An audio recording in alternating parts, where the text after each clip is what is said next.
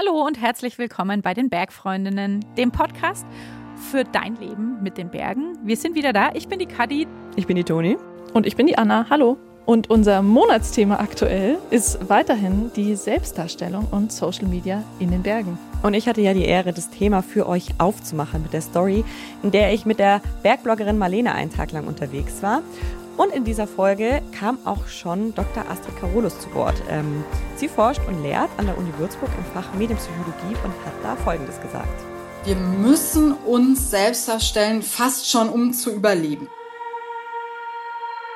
Also Selbstdarstellung ist nicht nur ein Ding von Menschen, die vielleicht Social Media professionell nutzen, sondern eigentlich von uns allen, offline und online. Ja, und eben auch am Berg. Also Social Media spielt in der Kommunikation über Berge und Bergsportarten inzwischen eine ziemlich große Rolle und spaltet auch. Also wird sofort zum Beispiel mit dem Phänomen Overtourism in Verbindung gebracht. Da wird gesagt, okay, Instagram führt zu mehr Overtourism. Es wird heftig gestritten in der Berg-Community und wir können da zum Beispiel Reinhold Messner zitieren. Aus einem ganz aktuellen Interview im Oktober 2020 hat er der Fernsehzeitschrift Prisma gesagt, mit ihren Selfies haben sie uns die Landschaft zerstört. Und seiner Meinung nach müsse die Politik handeln und Influencer verbieten. Wir haben den Reinhold auch gefragt, ob er mit uns über Social Media und Influencer sprechen will. Da hat er dann aber abgesagt und gesagt, das wäre nicht so sein Thema. Wie auch immer, allein an seiner Wortwahl merkt man, das Thema ist ziemlich heiß.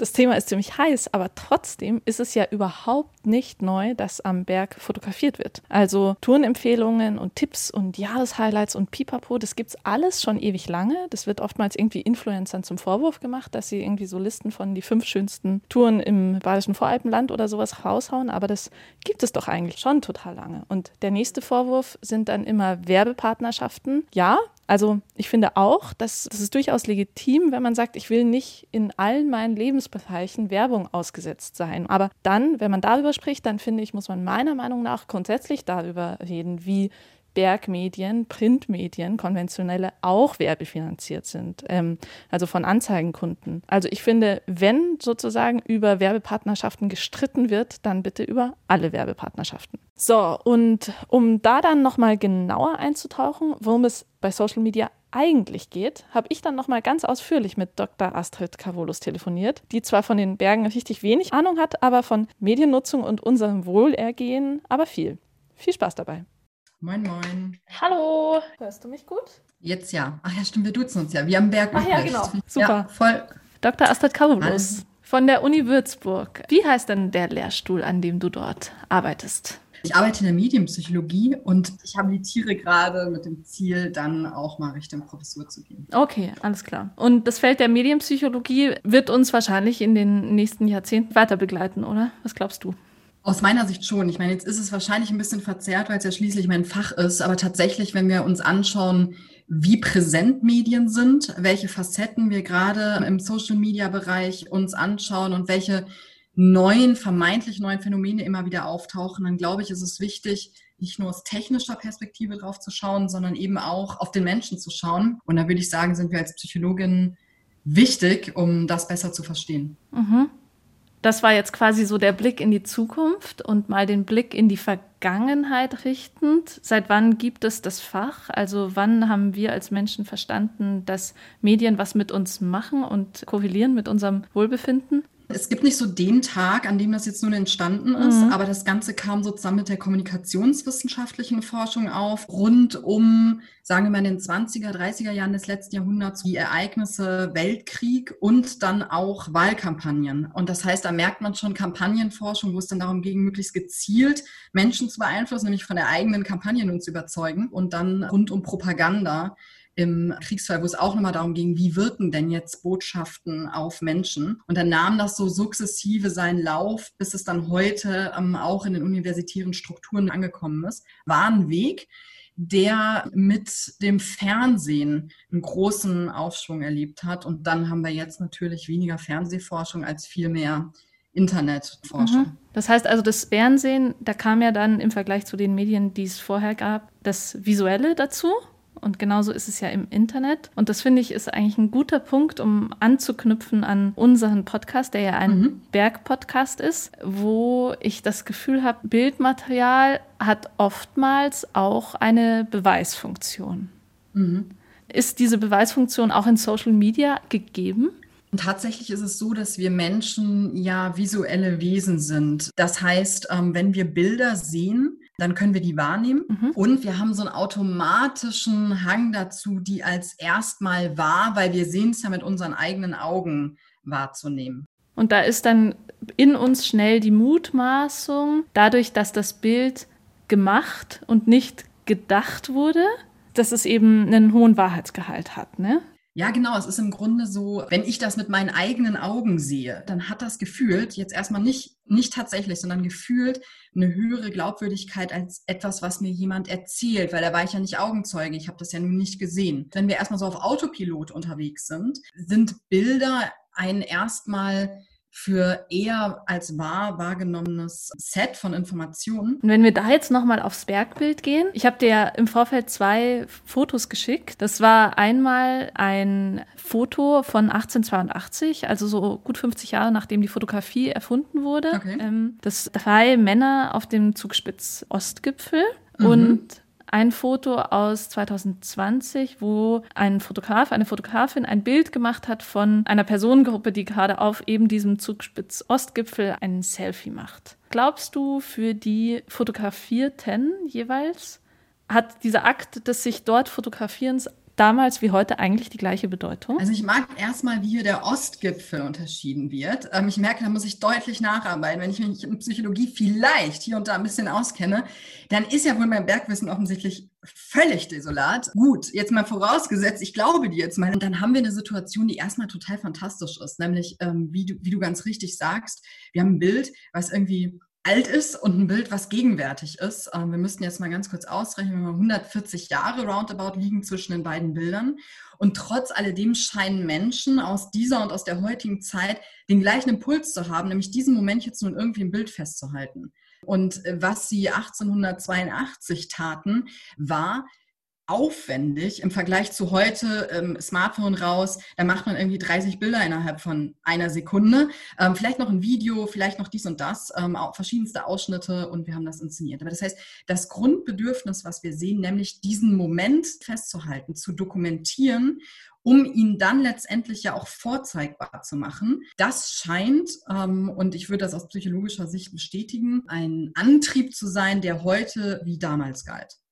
Ich denke da auch zum Beispiel ganz spontan an Biografieempfinden. Also wenn ich mhm. sozusagen selber auf mich schaue und ich jetzt in der Rolle derjenigen bin, die diesen Podcast macht und ich dann manchmal mit der Frage konfrontiert bin, ja, warst du schon immer so ein Bergmensch? Dann schaue ich manchmal weniger in mein Gehirn zurück, sondern halt ins Fotoalbum und sehe Bilder von mir als Vierjähriger auf einem Berg und dann kann ich sagen, ja, ich äh, mhm. war das schon immer. Mhm. Ähm, und dann lese ich, es ist eigentlich fast wichtiger für meine Selbstbetrachtung als für die Selbstdarstellung. Ja, und ich glaube, so müssen wir auch auf die Sache schauen. Also sowas ist ja nicht beantwortet mit, das ist Selbstdarstellung, Punkt, fertig, Ende, weiter geht's, sondern natürlich facettenreicher. Ich würde ähm, dir total zustimmen, ich stimme dir auch komplett zu und sagen, das hat ja mehrere Funktionen. Zum einen ist es so eine Art, ich war jetzt nun hier auf diesem Gipfel. Ähm, und wenn wir überlegen, warum tun wir das? Ähm, und du sagst, es ist so eine Form von Selbstvergewisserung und, und Dokumentation.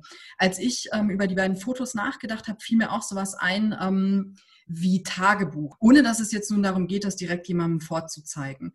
Das heißt, ähm, ja, ein erster Punkt ist mit Sicherheit auch eine Dokumentation, ich war da für mich selbst sein. Und ähm, das erleben wir heute durch die Vielzahl der ähm, Telefon, Smartphone-Fotografie, die wir haben, dass man selber durch die eigenen Bilder geht und nochmal zurückschaut ähm, und, und, sich erinnert ähm, und das gar nichts unbedingt mit anderen zu tun haben muss. Ähm, das heißt, Funktion 1, Selbstvergewisserung für mich, für, für mein Bild, für mein Narrativ ähm, über mich selbst. Was wir noch haben, habe ich ähm, überlegt, ist sowas wie eine Form von Belohnung. Also ich bin da jetzt oben angekommen, das muss ja nun irgendwie, naja, ich würde ja die Bahn nehmen, ähm, die da hochgeht, aber okay, ihr könnt ja gerne hochlaufen, kein Problem. Jetzt kann man das natürlich erstmal als Belohnung betrachten. Ich bin da, ich halte den Moment jetzt fest. Und dann kommen wir ganz langsam in so einen Bereich, wo es um Inszenierung geht. Und was aus psychologischer Sicht wichtig ist, Inszenierung ist nicht per se was Schlechtes oder was Narzisstisches, sondern das ist erstmal ein, ich lebe ja nun mal nicht alleine. Das heißt, wenn ich mir meine Bilder angucke, das ist ja ähm, fein, aber ich habe ja auch mit Menschen zu tun. Und diesen Menschen wiederum will ich ja auch was von mir erzählen, vor denen will ich mich darstellen. Überhaupt jetzt nicht narzisstisch, sondern ich werde von denen gesehen und ich bin mit denen in Interaktion, ich kommuniziere mit denen. Dieses Bild kann also hier bei dieser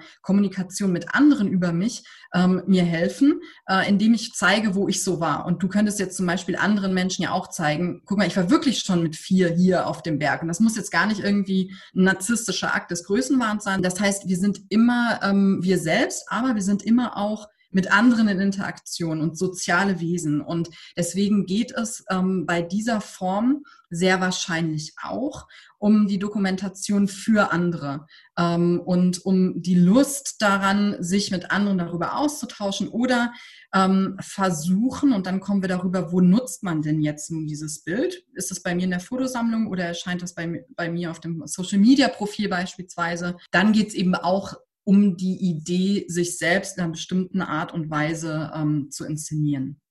Das war aber natürlich früher, wenn man überlegt hat, wenn du jetzt heute 2020 von dem Berg da runterkommst und jetzt sagst, hallo Welt, hier ist mein Bild, dann wird die Welt wahrscheinlich um einen herum, also die Familie, die Freunde und so weiter, jetzt nicht niederknien, ähm, weil das ja nun ein Motiv ist, was man kennt, ähm, wo vielleicht auch schon viele Leute waren, wo auch diese Bergbahn hinfährt. Das heißt, wir haben noch nicht mehr mehr diese Leistung, die da ähm, drin steckt falls die Bergbahn jetzt auf diesen Ostgipfel fährt. Du weißt das. Fährt sie dahin? Die fährt da hoch mhm. und die fährt grundsätzlich nicht bis ganz auf den Gipfel. Also die letzten Meter äh, Muss müssen Menschen so oder so selbst bezwingen. Man merkt auch, ich war einfach noch nicht da. Ich hole das nach.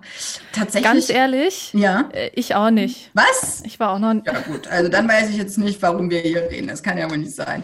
Nochmal kurz zurück. Ähm, das heißt, wenn man das heute macht, das Bild, dann ist der, ähm, der Aufwand, den ich betreiben muss für dieses Foto, fast minimal. Ich fahre mit der Bahn hoch, laufe die letzten Schritte, fotografiere das. Das war natürlich 1882 komplett anders. Man musste im Zweifel da tatsächlich ähm, hoch. Ähm, man hatte auch mit dem Foto nun viel mehr zu tun ähm, rein technisch, der ganze Aufwand, der betrieben werden musste. Aber man hatte natürlich dann auch ein Dokument, was richtig Eindruck gemacht hat. Ne? Äh, weil man sagen konnte, ich war da oben, äh, hier folgendes Foto, das zeigt das. Und man hat ein Bild gezeigt, das nicht jeder schon gesehen hat. Das heißt, früher mit dem Bild 1882 war wahrscheinlich mehr zu erreichen äh, im sozialen Umfeld als heute. Und verrückterweise, und dann wird es als Psychologin interessant, machen wir es heute trotzdem. Obwohl es das Bild schon zigtausend Male gab und alle da jetzt nun vorstehen und jeder weiß, dass das äh, jetzt auch wirklich nicht die ganz, ganz, ganz, ganz große Leistung ist. Und trotzdem haben wir, haben wir diesen Impuls, diesen Moment zu dokumentieren. Und in unserem Empfinden, was macht es dann für einen Unterschied, ob ich dieses Foto heute 2020 in meine WhatsApp-Gruppe oder so mit zehn Mitgliedern schicke oder ob ich sie auf Social Media poste und dafür vielleicht 1000 Likes einfahre. Gilt für die Psyche, viel hilft viel oder ist es eigentlich ab einer bestimmten Schwelle egal, wie viele das Tatsächlich jetzt waren? ist es für uns so, im, im, im Rechnen sind wir Menschen ja oftmals nicht ganz so gut. Und was unsere Psyche auch noch macht, ist, die ist fast schon ein bisschen losgelöst davon, wie es jetzt nun in der Realität ist. Also es kann sein, dass diese zehn Leute in WhatsApp äh, bei mir mehr mehr bewirken als 10.000. Das hat mit mehreren Dingen zu tun. Grundsätzlich würde ich sagen, so ganz unterschiedlich ist das nicht. Wir zeigen was von uns und wir erwarten eine Form von sozialer Belohnung. Die kann in der WhatsApp-Gruppe insofern ausgereifter sein, als dass das vielleicht Menschen sind, die mir wichtiger sind. Menschen sind, die tatsächlich dazu jetzt nur was sagen und nachfragen und dann kann ich mich da ausbreiten und erzählen, wie das jetzt nun so war. Auf Social Media ist mein Bild dann eher ein Reiz von sehr vielen, der anderen ähm, vielleicht angezeigt wird, ähm, die aber dann nur beim Scrollen über ihr eigenes Profil da so drüber gehen, vielleicht einen schnellen Like da lassen. Das heißt, 10.000 Likes müssen per se mehr sein, zumal wir dann auch irgendwann schwerlich differenzieren können. Also es geht eher um so, ein, so, eine gefühlte Wertschätzung, die wir da bekommen, als um eine quantifizierbare oder auszählbare. Mhm. Und dann kommt ja in Social Media noch so das andere Thema hinzu, nämlich gegenteilig, also nicht wertschätzend, sondern man merkt es innerhalb der Berg-Community, dass sehr emotional diskutiert wird überhaupt die Existenz von Berg-Influencern. Mhm. Aber auch Leute, die nicht professionelle Influencer sind, regen wiederum Teilmengen ihrer, ihrer Gefolgschaft ja auch einfach auf. Menschen regen sich viel übereinander auf mhm. in Social Media. Mhm, mhm. Wie kommt das zustande, dass uns das manchmal so also nervt? Grundsätzlich haben wir in Social Media, also als Grundprämisse psychologischer Sicht, die Annahme, dass da Mechanismen wieder auftauchen, die auch vor Social Media schon da waren. Ähm, also die Idee, dass andere Leute uns nerven, das war auch schon vor Social Media da. Und die Idee, dass man sich da über welche Dinge auch immer ärgert, auch. Jetzt haben wir allerdings in Social Media ein paar Mechanismen, die das Ganze nun irgendwie größer werden lassen. Also zum einen wird das dokumentiert. Das heißt, wenn früher mir da jemand Fotos gezeigt hat und dann kamen jetzt 30 Fotos vom, von der Zugspitze, wo jetzt nochmal in allen Variationen, da war ich ja auch irgendwie ich jetzt persönlich nicht, aber ich wäre eventuell äh, ein bisschen genervt. So. Aber dann hat man eine Situation natürlich der Person, weil es ist jetzt irgendwie eine Freundin oder auf jeden Fall eine Person, mit der ich jetzt face-to-face -face, ähm, interagiere, der würde ich jetzt nicht in einer Vehemenz begegnen, wie das möglicherweise auf Social Media passiert. Also wir haben Effekte auf Social Media, dass etwas verstärkt wird, was zwar schon immer irgendwie da ist und was vielleicht auch offline da wäre, aber was nun einfacher abzuliefern. Dann haben wir so Spiralbewegungen, das heißt, wenn da schon was Krasses steht oder ich im Post vorher was Krasses gesagt habe, dann wird das jetzt gleich oft noch eine Ebene höher gesetzt. Also Rahmenbedingungen auf Social Media, die zumindest Ärger, Wut, Dinge dieser Art, die sich da, ähm, die sich da dann aufstauen. Was schlägt euch da als BerginfluencerInnen so entgegen? Ich würde mich selber jetzt zum Beispiel nicht unbedingt als Berginfluencerin sehen, aber in der Diskussion befinde ich mich dann, glaube ich, doch als eine Person, die Social Media nutzt und in die Berge geht, mhm. irgendwie schnell mal in diesem Topf. Und äh, das wird zum Beispiel mit Overtourism mhm. in Verbindung gebracht. Mhm. Also, dass dann über Gebühr schöne Orte in der Natur beansprucht werden, eben weil in Social Media solche Nachmacheffekte so provoziert würden. Oder es ist auch tatsächlich oft so ein in Diskussionen, und wir hatten das auch in unserer letzten Podcast-Folge im Gespräch, die Frage, kann man denn differenzieren, was in einem Kanal oder vielleicht auch nur in einem einzelnen Foto dargestellt wird. Ist es die Person oder ist es die Bergliebe? Mhm. Und dann wird, wird die Bergliebe inszeniert, dann mhm. wird es in manchen Kreisen als vertretbar und legitim okay. ähm, gewertet. Wird die Person inszeniert, dann wird es manchmal schon als nervig bewertet. Ja, also das ist vielleicht auch grundsätzlich unsere menschliche ja. Tendenz, ja, negativen äh, Wind stärker zu spüren als Ich habe gestern mit oder? einer Studentin, die ich äh, coachen darf, ähm, genau darüber gesprochen. Ist das so oder ist das nicht so? Bei allen Menschen ist das nicht so. Ähm, aber bei vielen Menschen ist das so. Wir merken uns das negative Feedback ähm, und vergessen das Positive oder hängen an dem Negativen. Das ist erstmal ganz nützlich, weil wir dadurch möglicherweise uns verbessern, daraus was lernen können, wenn es gut läuft. Äh, das Problem ist natürlich, wenn wir dann ausblenden, dass auch ganz vieles gut war. Dann wird es sehr, sehr anstrengend für die Psyche, das auszublenden auszuhalten. Astrid, und jetzt zur Mediennutzung noch eine Frage, das Stichwort Vergleich. Wieso vergleichen wir uns da so sehr und ähm, wieso tut es manchmal auch eher schlecht als gut? Was bei Mediennutzung wichtig ist, was wir allerdings oft vergessen, ist, dass auch die kompetente Nutzung von Medien bestimmte Fähigkeiten, bestimmte Fertigkeiten von uns verlangt. Das ist dann mehr als, was wir bei kleinen Kindern beobachten, dass sie von links nach rechts zwischen können. Mediennutzung ist mehr und Medien- oder Digitalkompetenz ist mehr. In dem Kontext, dass wir auf Instagram uns so schnell mit anderen vergleichen, können wir das ganz gut lernen, weil wir merken, wenn wir über Profile scrollen, wenn wir das so auf uns wirken lassen, dann kann man aus so einer Mediennutzung mit einem schlechten Gefühl rausgehen. Also so einem Gefühl von, ich kann mit den anderen gar nicht mithalten, das sind irgendwie bessere Menschen, die haben ein besseres Leben als ich. Und wenn wir mal auf Medienkompetenz schauen, dann würden wir sagen, naja gut, okay, dann lass uns doch mal gucken, was da passiert. Wir vergleichen uns und unser Leben, das wir recht gut einschätzen können, weil wir leben es ja, mit einem Leben, was wir jetzt nur in kleinen Ausschnitten sehen, die sehr wahrscheinlich gut ausgewählt sind. Das heißt, wir vergleichen uns im Grunde auf Instagram oftmals mit den Highlights aus dem Leben der anderen. Und das zu wissen und das in die eigene Mediennutzung mit einzubauen, also sich das bewusst zu machen, das ist eine der wesentlichen Voraussetzungen, die wir da gerade haben und die letztendlich erlernt werden muss. Also im Sinne von, wir lernen im Leben so viel, um bestimmte Sachen zu machen. Also beispielsweise gibt es ganz viele Dinge, die ich rund um Bergsteigen lernen kann, ganz viel Wissen, was ich mir aneignen kann. Und dann bin ich hinterher eine bessere Bergsteigerin. Ähnliches ist es in der Mediennutzung. Ich kann schon einfach über Insta scrollen. Ich kann einfach mit dem Tablet irgendwas tun. Ob ich das dann wirklich kompetent tue, ist eine ganz andere Frage. Und hier gilt es tatsächlich, genau diese Dinge zu lernen. Für Kinder, aber auch für uns Erwachsene. Ist es dann nicht auch ein bisschen waghalsig für die psychische Gesundheit, sich überhaupt in Social Media reinzubegeben? Ehrlich gesagt, ja. Aber das Leben an sich ist, glaube ich, waghalsig für die psychische Gesundheit. Und wir können noch mal kurz ähm, auseinanderfriemeln. Wenn man auf Social Media guckt, und wir haben ja nun mittlerweile ganz, ganz, ganz unterschiedliche Varianten Social Media zu nutzen. Wir können ja nicht mehr sagen, so wie früher, als man in das Internet gegangen ist. Das, das ist ja heute ganz schwierig. Aber wenn wir jetzt mal schauen auf Social Media in, in eurem Bergbereich, haben wir eine Situation, die aus psychologischer Sicht ganz, ganz viel Nutzen bringt. Ähm, es gibt einen Ansatz bei uns, der heißt Uses and Gratification. Da geht es um Nutzen und Gratifikation, also äh, um Bedürfnisbefriedigung durch Medienrezeption oder Mediennutzung. Und wenn wir so überlegen, was bringt uns das, welche Bedürfnisse können wir damit jetzt befriedigen, dann haben wir tatsächlich in Social Media einen ganzen Blumenstrauß von Nutzen. Beispielsweise Profilarbeit, man kann darüber kommunizieren.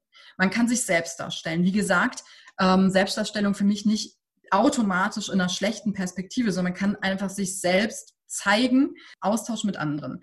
Man kann sich aber auch informieren in Social Media. Man kann gucken, wie andere das machen. Ähm, gute Ausflugsziele oder wahrscheinlich sagt ihr nicht Ausflug. Inspiration. Inspiration. Ja, genau. Ins ja, doch, doch. Wir sagen schon auch Ausflug. Ähm, Tour, Oder wahrscheinlich Tour. eher Tour. Ich muss da am, am Wording arbeiten. Man kann Inspiration finden in Social Media. Man kann auch schlicht Unterhaltung finden, indem man irgendwie witzige oder, oder schöne Bilder sich anschaut. Man kann ein bisschen im Alltag entfliehen, indem man da jetzt nur mal so durch die Berge scrollt in Social Media. Also wenn wir aus der Perspektive, was ist der Nutzen und welche Bedürfnisse befriedigt Social Media draufschauen, dann hat das viele Funktionen und auch nützliche und auch vorsichtig gesagt, gesunde psychische Funktionen und erklärt natürlich, wenn wir mal drüber nachdenken, warum nutzen wir denn eigentlich Social Media, dann haben wir ja auch verschiedenste Dinge, warum wir da jetzt nun draufklicken auf die unterschiedlichsten Apps. Ja, ja, das kann man durchaus sagen. Also in meiner Wahrnehmung ist es auch so, dass dieser hm, Generationenkonflikt, der da manchmal entsteht, vielleicht nur aus einer Tradition heraus entsteht, weil Generationen einander eben Vorwürfe machen müssen. Damit sind wir irgendwie ganz ja, gut gefahren die letzten paar Fall. Jahrhunderte. Das ist auch irgendwie wichtig, dass junge Menschen müssen sich irgendwie von, von ihren ähm, älteren Menschen in irgendeiner Weise abgrenzen. Ähm, Prozess, den wir immer schon haben, ähm, wie du sagst, Generationenkonflikt ist ja nicht erst jetzt. Wenn ich gerade gesagt habe, Nutzen und Bedürfnisbefriedigung durch Medien, und wir ähm, ganz unterschiedliche Bedürfnisse finden bei Social Media, dann ist das witzigerweise beim Fernsehen schon genauso gewesen. Und das ist ganz interessant, weil selbst bei so einem Medium wie Fernsehnachrichten, also klassischerweise Tagesschau, ist es so, dass wenn man jetzt fragt, warum nutzen Menschen die Tagesschau, also warum schauen sie sich die an, ähm, dann würde man ja antworten, um sich zu informieren und auch denken, damit ist die Antwort jetzt nun final. Was man aber weiß aus ganz viel Forschung ist, das ist wirklich nur der ganz kleine Teil. Denn wenn man Menschen nach dem Anschauen der Tagesschau fragt, so was kam denn vor in den 15 Minuten, dann wissen die so roundabout 20 Prozent. Und dann kann man sich fragen, Entschuldigung, wenn du es dir angeguckt hast, um dich zu informieren, wo sind die anderen 80 Prozent geblieben? Und das finden wir dann raus, wo die geblieben sind, wenn wir uns überlegen, was eigentlich die Funktion von Fernsehnachrichten ist. Also im Wesentlichen geht es darum, so ein Gefühl zu haben, ja, die Welt dreht sich noch. Es ist im Großen und Ganzen alles wie gehabt. Dann haben wir aber auch sowas wie, oh Gott, wenn mich morgen jemand fragt, wie es jetzt bei der US-Wahl aussieht, sollte ich eine Antwort haben. Das heißt, wir nennen das Anschlusskommunikation. Wir schauen uns was an, um dann später darüber reden zu können. Oder wir schauen uns die Tagesschau an, weil 8 Uhr, was soll man denn sonst machen, außer die Tagesschau gucken? Es ist ja nun mal ein Ritual. Zack, kriegen wir auch nicht mehr ähm, als diese 20 Prozent mit. Oder das läuft, weil um Viertel nach kommt der gute Film und ich hole mir noch mein Essen und dies und das. Oder wir gucken das, weil wir die Sprecherin oder den Sprecher so sympathisch finden. Kurz gesagt, auch da haben wir sehr, sehr vieles, was wir bei Social Media finden, finden wir da auch schon. Mhm. Unterhaltung, das ist ein Ritual, 20 Uhr, auch Selbstdarstellung. Wenn ich morgen wieder alles weiß oder zumindest wie das Wetter wird, dann ist es möglicherweise etwas, was gut einzahlt auf meine Performance morgen. Und das ist so ein bisschen die Perspektive, die ich versuche bei diesem schnellen Bashing von Social Media hinzukriegen, zu sagen, ja, war das denn bei alten Medien jetzt per se anders? Also überlegen, unsere ähm, Eltern, Großeltern, die haben ja viel mehr Fernsehen geschaut. In meiner Kindheit war Fernsehen das böse Medium und natürlich verschiebt sich das dann jetzt auf, auf die jetzt aktuellen Medien. Ja, da klingt auch ein Stichwort an, zu dem ich dich auch noch mhm. fragen wollte, nämlich die Weltflucht. Und die Frage, also Bergsport boomt tatsächlich. Vor allem in diesem Corona-Sommer sind viel, viel mehr Menschen nochmal in die Berge gegangen und haben sich da ausgetobt bei Social Media wird es ja auch manchmal Flux äh, diagnostiziert, dass man das aus einer gewissen Form der Weltflucht heraus betreibt. Aber was du sagst, ist ja dann eigentlich genau das Gegenteil. Um, ähm, zumindest kann es genau das Gegenteil sein. Also wenn wir überlegen, wir haben eine ganze Bandbreite von möglichen Motiven und Nutzen, die wir daraus ziehen, dann könnten wir jetzt auch einen User uns überlegen, der nur Weltflucht macht. Ähm, also das ist, das ist ja durchaus denkbar. Aber wir können uns auch einen überlegen, der nichts anderes macht, als sich über, über Berge zu informieren tatsächlich. Wahrscheinlich ist das von allem ein bisschen was dabei ist.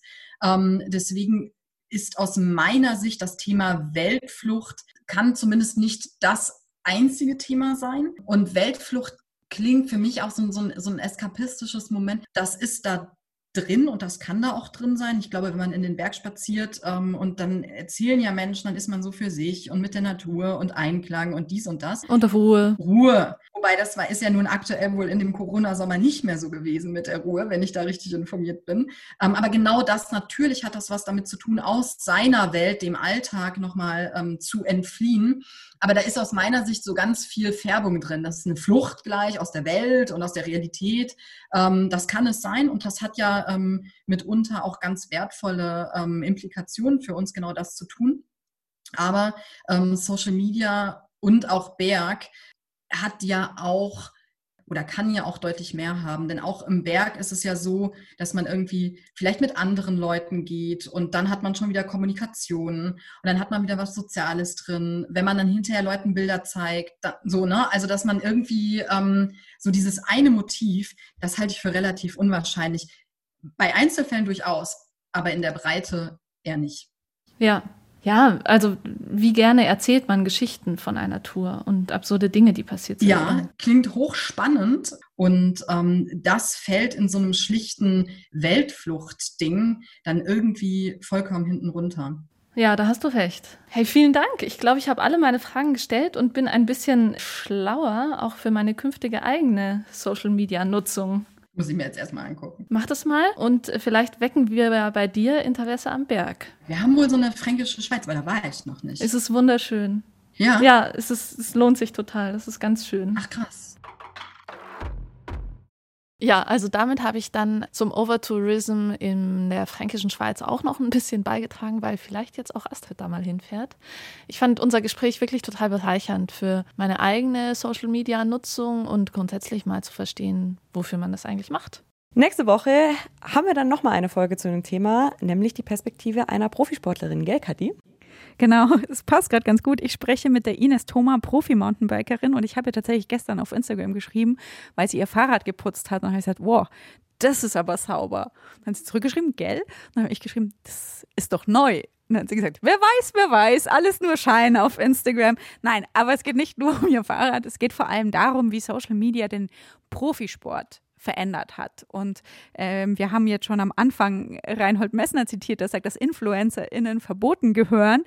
Ja, natürlich sind InfluencerInnen auch zu einem gewissen Grad eine Konkurrenz um Aufmerksamkeit im Vergleich zu ProfisportlerInnen. Und das finde ich total spannend, wie sich sozusagen der Job eines Profisportlers verändert hat, seit es Instagram und andere soziale Medien gibt. Und freue mich voll aufs Gespräch. Ich freue mich auch schon drauf und wir alle drei freuen uns, glaube ich, auch schon auf die nächste Woche mit euch. Falls ihr bis dahin irgendwelche Fragen, Themenvorschläge oder sonstiges Feedback für uns habt, schickt uns super gerne eine Sprachnachricht an die 0151 12 19 und viermal die 5. Oder ihr schreibt uns eine Mail an bergfreundinnen at bayern2.de. Und überhaupt, wenn euch dieser Podcast gefällt, dann lasst uns total gerne ein Abo da oder vielleicht auch eine gute Bewertung bei Apple Podcast. Darüber freuen wir uns nämlich riesig. Bis nächsten Donnerstag. Ciao. Tschüss.